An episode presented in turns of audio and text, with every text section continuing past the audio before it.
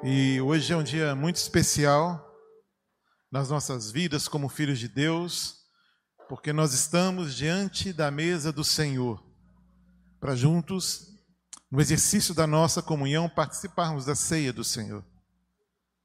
E a ceia do Senhor é uma celebração que recorda, que traz à memória a morte de Cristo Jesus, com o propósito de nos reconciliar com Deus Momento onde nós recordamos a morte de Jesus e anunciamos a morte do Senhor até que ele venha. Um momento de contrição, mas não um momento de tristeza. Um momento de quebrantamento, sim, mas acima de tudo um momento de gratidão, porque a ceia do Senhor, esse memorial, ele aponta e ele fala a respeito da maior prova de amor de Deus por nós. Jesus morreu na cruz no nosso lugar. Por sua morte é que nós fomos salvos. Nós recebemos dele o dom gratuito de Deus, que é a vida eterna. Então a ceia do Senhor é motivo de júbilo. A ceia do Senhor é motivo de alegria. A morte do nosso Senhor o sacrifício vicário, o sacrifício suficiente de Cristo na cruz, nos trouxe vida. A salvação foi recebida gratuitamente, como está escrito lá em Romanos, capítulo 3, no verso 24, que diz assim: sendo justificados gratuitamente por sua graça, mediante a redenção que há em Cristo Jesus. Você foi justificado por Deus gratuitamente. Amém? Mas é importante a gente entender que isso, para reconciliar o, o homem com Deus, isso custou o sacrifício, o sangue de Jesus derramado na cruz. Esse foi o preço pago, a morte de Jesus. E aí, Isaías capítulo 53, versos 4 e 5, Mari, você coloca aí para gente, diz assim: Certamente Ele tomou sobre si as nossas enfermidades e as nossas dores levou sobre si, e nós o considerávamos como aflito, ferido de Deus e oprimido, mas ele foi transpassado por causa das nossas transgressões e esmagado por causa das nossas iniquidades. O castigo que nos traz a paz estava sobre ele, e pelas suas feridas fomos sarados. Meus irmãos, nós não somos merecedores desse preço pago. Não há nenhum mérito em nós, isso é um dom gratuito de Deus. Essa é a graça do Pai manifestada através de Cristo Jesus. Isso custou o sangue de Cristo, custou a morte de Jesus, e a Bíblia vai dizer que morte de cruz. Talvez a morte mais vergonhosa, mais humilhante que uma pessoa pudesse ter. A ceia do Senhor é uma celebração que nos traz à memória esse preço pago, sabe? Por nossa salvação. E é interessante entender que foi o próprio Cristo que estabeleceu a ceia. Foi ele quem ordenou, segurando um pão nas suas mãos, e ele vai dizer o seguinte: Isso é o meu corpo dado por vocês, faço isso em memória de mim. E depois disso, da mesma, da mesma forma, ele segurando o cálice, ele diz: Este cálice é a nova aliança do meu sangue, derramado por você ou por vocês. Somente aqueles, queridos, que reconhecem que Jesus é o Filho de Deus e confessam que Ele é o único e suficiente Salvador, devem, portanto, participar deste momento. Porque é o momento onde nós anunciamos aquilo que nós vivenciamos, é o momento onde nós trazemos à memória aquilo que realmente nós cremos por convicção, por experimentar, por perceber na própria vida aquilo que é o resultado do sacrifício de Jesus na cruz. É um momento, sim, de gratidão, de contrição, é um momento de alegria, de júbilo, mas, acima de tudo, é um momento de um culto prestado em temor e reverência ao Cristo que morreu em nosso lugar. A celebração da ceia do Senhor traz alguns desafios para cada um de nós. E é sobre alguns desses desafios que eu gostaria de conversar com a igreja essa manhã. Primeira coisa é que a ceia do Senhor nos traz uma mensagem de vida para a gente proclamar. Há um propósito nesse memorial qual participamos dele e vamos participar dele esta manhã e à noite. 1 Coríntios capítulo 11, verso 23 a 26. Nós podemos ler juntos, irmãos? Porque eu recebi do Senhor o que também lhes entreguei, que o Senhor Jesus, na noite em que foi traído, pegou um pão e, tendo dado graças, o partiu e disse: Isso é o meu corpo que é dado por vocês. Façam isso em memória de mim. Do mesmo modo, depois da ceia, pegou também o cálice, dizendo: Este cálice é a nova aliança no meu sangue. Façam isso todas as vezes que o beberem em memória de mim. Porque todas as vezes que comerem este pão e beberem o cálice, vocês anunciam a morte do Senhor até que ele venha. A ceia do Senhor foi instituída para que a igreja pudesse recordar de forma contínua o sacrifício de Jesus Cristo na cruz em nosso favor. Jesus fez grandes milagres. Jesus curou paralíticos, Jesus fez cegos enxergarem. Jesus ressuscitou pessoas. Mas nós somos instruídos na palavra a não ficar lembrando destes milagres, mas sim anunciar e lembrar do sacrifício de Jesus na cruz.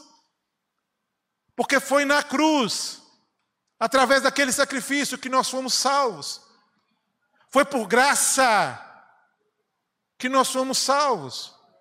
E nós precisamos realmente relembrar, porque relembrar isso é, e comunicar isso anuncia a verdade de Deus que liberta, que cura, que salva, porque anunciar isso é missão nossa, dada pelo próprio Cristo. Há uma mensagem a ser proclamada. Então, todas as vezes que você participa da ceia do Senhor, você está proclamando que o corpo de Jesus foi partido e o sangue dele foi derramado para a salvação e reconciliação do homem com Deus. Você anuncia e vai dizer que por conta da morte de Jesus na cruz, é que todos podem ter a vida eterna com Deus no céu. No verso 26 está escrito: Porque todas as vezes que comerem este pão e beberem o cálice, vocês anunciam a morte do Senhor até que ele venha. Eu e você, nós devemos anunciar a morte de Cristo o tempo todo. Jesus morreu para a salvação do pecador, mas ele ressuscitou. Ele está vivo e ele vai voltar. Amém? O mundo precisa de esperança. Mas a esperança que o mundo precisa é uma. E ela tem nome. É Cristo Jesus. O mundo precisa conhecer o Cristo de todo poder. O Cristo que morreu na cruz em nosso lugar. O Cristo que tem o poder para mudar a nossa história e nos fazer novas criaturas como servos salvos do Senhor, nós precisamos anunciar essa verdade. Por isso que a ceia do Senhor é para aqueles que creem, para aqueles que já se renderam ao Senhor, porque entendem isso, entendem o poder de Deus que transforma o nosso jeito de ser, que nos faz novas criaturas, que nos faz pessoas agora que realmente apontam e glorificam para o nome do Senhor. Essa é a gloriosa mensagem do Evangelho que você tem que proclamar. E a pergunta é: você tem feito isso? Você tem proclamado o nome do Senhor? Como você tem levado a sua vida, meu amigo, meu irmão? Como você é naquilo que você empreende? Como você administra as coisas que o Senhor tem te dado? De que forma você tem revelado isso? Qual é o seu comportamento na sua casa, na sua família, com seu esposo, com a sua esposa, com seus filhos? Eles apontam para Cristo, eles apontam para essa transformação que Cristo trouxe na nossa vida, a nós que cremos e nos rendemos a Ele. Como é que tem sido isso? Você tem feito isso junto aos seus amigos, aos seus conhecidos? É necessário, querido, que a sua vida aponte para Cristo. É necessário que o tempo todo, no seu falar, no seu pensar, nas conversas que você tem, naquilo que você posta na internet, naquilo, a forma como você reage, aquilo que você vê na internet e nas redes sociais, tudo isso precisa mostrar que sobre a sua vida há um poder atuando do Senhor Jesus. E que a sua vida não é mais sua, porque a Bíblia diz que você foi comprado por um alto preço. mas que agora a sua vida é do Senhor e que a sua missão e o seu desafio é proclamar a mensagem da salvação. E nós proclamamos a mensagem da salvação quando nós testemunhamos do poder de Deus sobre a nossa vida. Quando as pessoas que caminham conosco olham para a nossa história e conseguem perceber um antes e um depois. Perceber mudanças na nossa forma de pensar, de agir, de reagir? Essa pergunta você precisa fazer de forma sincera nessa manhã, ao seu coração, se questionar sobre isso. São perguntas que precisamos responder neste momento. Mas a ceia do Senhor também traz uma advertência para que a gente possa acatá-la. Verso 27, a Mari vai colocar ali diz assim: Por isso, aquele que comer o pão ou beber o cálice do Senhor indignamente será réu do corpo e do sangue do Senhor. E talvez você se pergunte como uma pessoa participa, o que é isso? Como é participar de forma indigna da ceia? E um dos aspectos, né, que são mais de um, mas eu gostaria de trabalhar este, um dos aspectos é que quando a gente participa sem discernimento espiritual, isso é, sem crer no sacrifício de Jesus.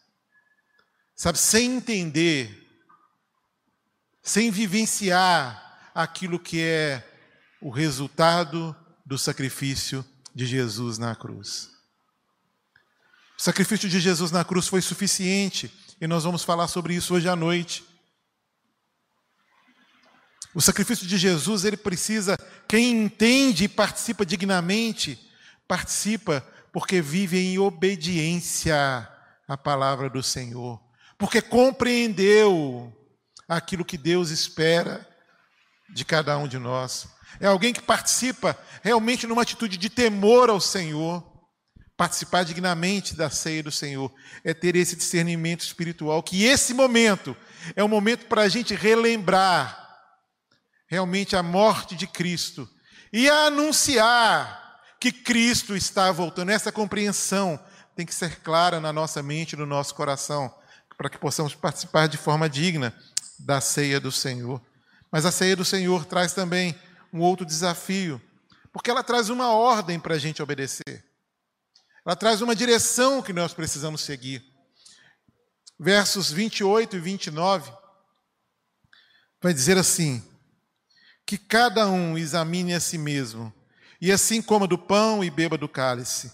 Pois quem come e bebe sem discernir o corpo, come e bebe juízo para si. Querido, sempre que a igreja celebra a ceia do Senhor, há uma orientação para que a gente faça esse exame, esse autoexame. E é necessário que a gente olhe agora para algumas direções na nossa vida. E a primeira delas é que você olhe para o passado. E não o seu passado, mas para aquilo que aconteceu no Calvário, pelo, para o sacrifício de Jesus na cruz. Olhar para aquilo que Cristo enfrentou por amor a você, por aquilo que Cristo enfrentou, para que eu e você tivéssemos a possibilidade, através da fé, de realmente sermos reconciliados com Deus. É necessário olhar para toda a injustiça feita contra o nosso Cristo. É necessário olhar para todas as acusações que o nosso Cristo recebeu. Mas, acima de tudo, olhar para tudo aquilo que Jesus assumiu sobre si no momento em que ele tomou a cruz. Porque ele assumiu ali o meu e o seu pecado. Ele assumiu ali aquilo que era a nossa condenação. Ali ele nos fez livres. É necessário olhar para trás, queridos, e entender que aquela cruz era minha e era sua. Mas Cristo, por amor, tomou sobre si aquilo que era nosso. É importante a gente fazer isso com sinceridade, esse exame com sinceridade, para que realmente a gente possa entender o poder sobrenatural do sacrifício de Cristo na cruz. Porque às vezes nos acostumamos com a vida cotidiana do evangelho ou religiosa e esquecemos daquilo que Deus fez por nós em Cristo Jesus na cruz. E esquecemos que a nossa vida precisa ser para o louvor e para a glória do nosso Senhor. Nos distraímos dessa verdade. É necessário olhar para trás, mas também nós precisamos olhar para frente e aguardar a volta de Jesus. Jesus vai voltar, amém, irmãos? A questão é: você está preparado para isso? E pensar que Jesus vai voltar, queridos, é pensar que eu não pertenço a este lugar e que Cristo vai voltar para me levar para casa. E que a nossa a nossa vida não se resume a esse tempo na terra. E que a nossa alegria não pode ser fundamentada naquilo que se conquista aqui na terra. Pensar e olhar para frente nesse Cristo que venceu a morte e voltará para buscar a igreja, é saber que todas as coisas sobre a nossa vida realmente são bênção do Senhor. Aquelas que achamos difíceis, aquelas que nos alegramos com elas, Todas essas coisas são bênção do Senhor sobre a nossa vida. E eu queria que você olhasse para Cristo agora. Eu queria que você almejasse o céu nesse momento, porque é isso que esse momento propõe para nós, esse momento de autoexame, saber que apesar das lutas, apesar das dores, dos lutos, das perdas, o nosso lugar na eternidade junto ao Senhor está garantido. Amém, irmãos. Louvado seja o nome do Senhor por isso. Nós podemos olhar para frente, estamos sim vivendo tempos difíceis, mas a glória do Senhor pode ser vista por cada um de nós e viveremos com Ele na eternidade. Terceiro, olhar para nós mesmos e para um outro ângulo. Você deve olhar ao redor e ver os seus irmãos na fé, querido. A gente vive um tempo, até por conta de tudo aquilo que essa pandemia promoveu, onde o exercício da comunhão se tornou mais difícil.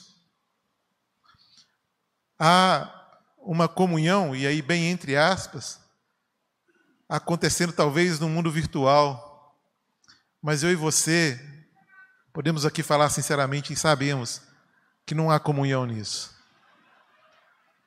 Comunhão acontece quando eu olho no olho do meu irmão e quando eu me importo com ele. Quando eu oro junto, quando eu choro junto, quando eu me alegro junto.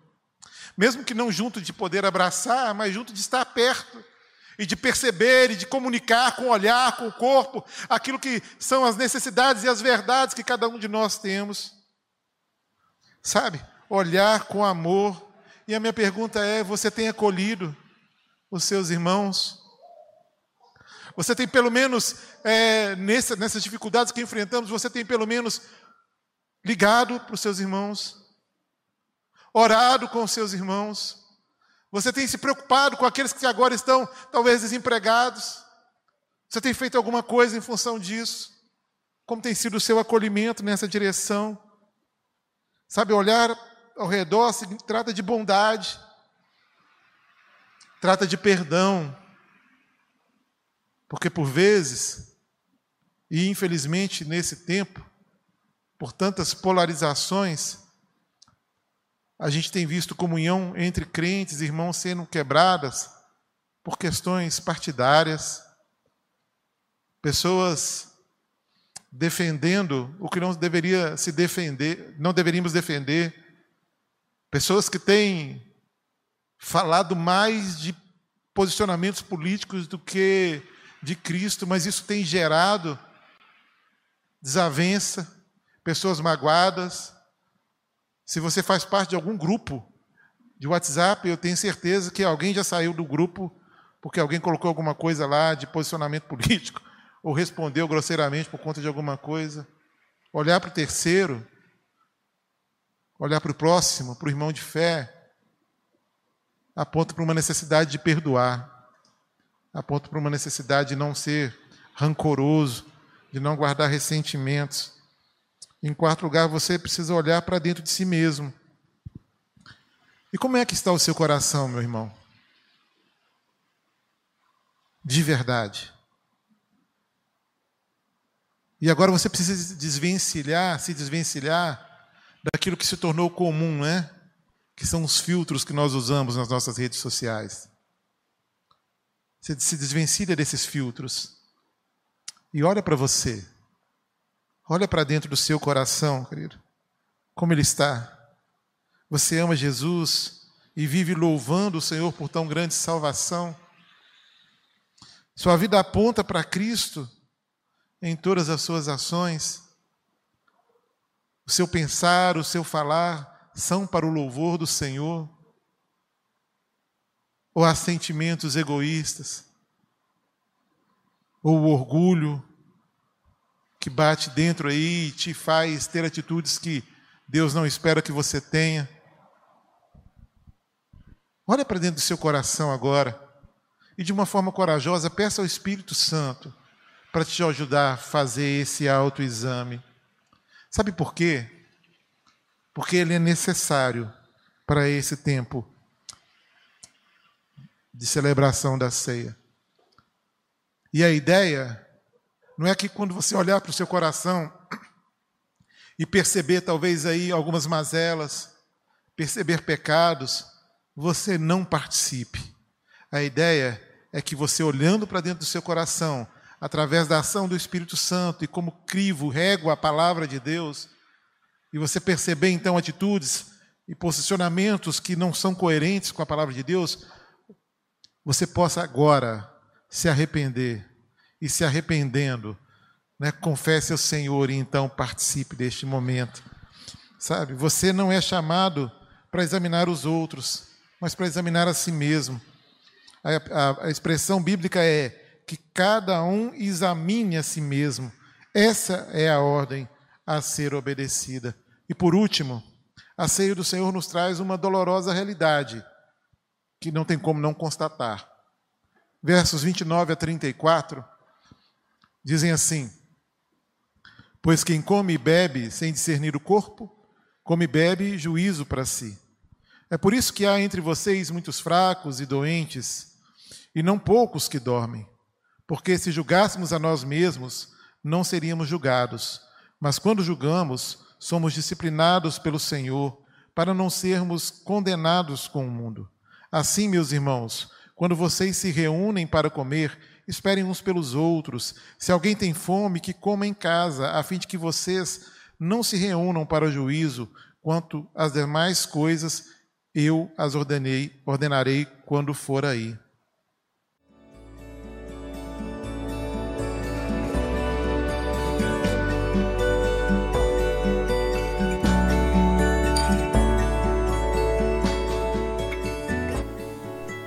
Igreja Batista do Bom Retiro tem plena convicção de que a palavra de Deus é poder para salvar e transformar vidas. Nosso desejo é que essa mensagem tenha alcançado seu coração. Para saber mais sobre quem somos e em quem acreditamos, acesse ibbrpatinga.com.br.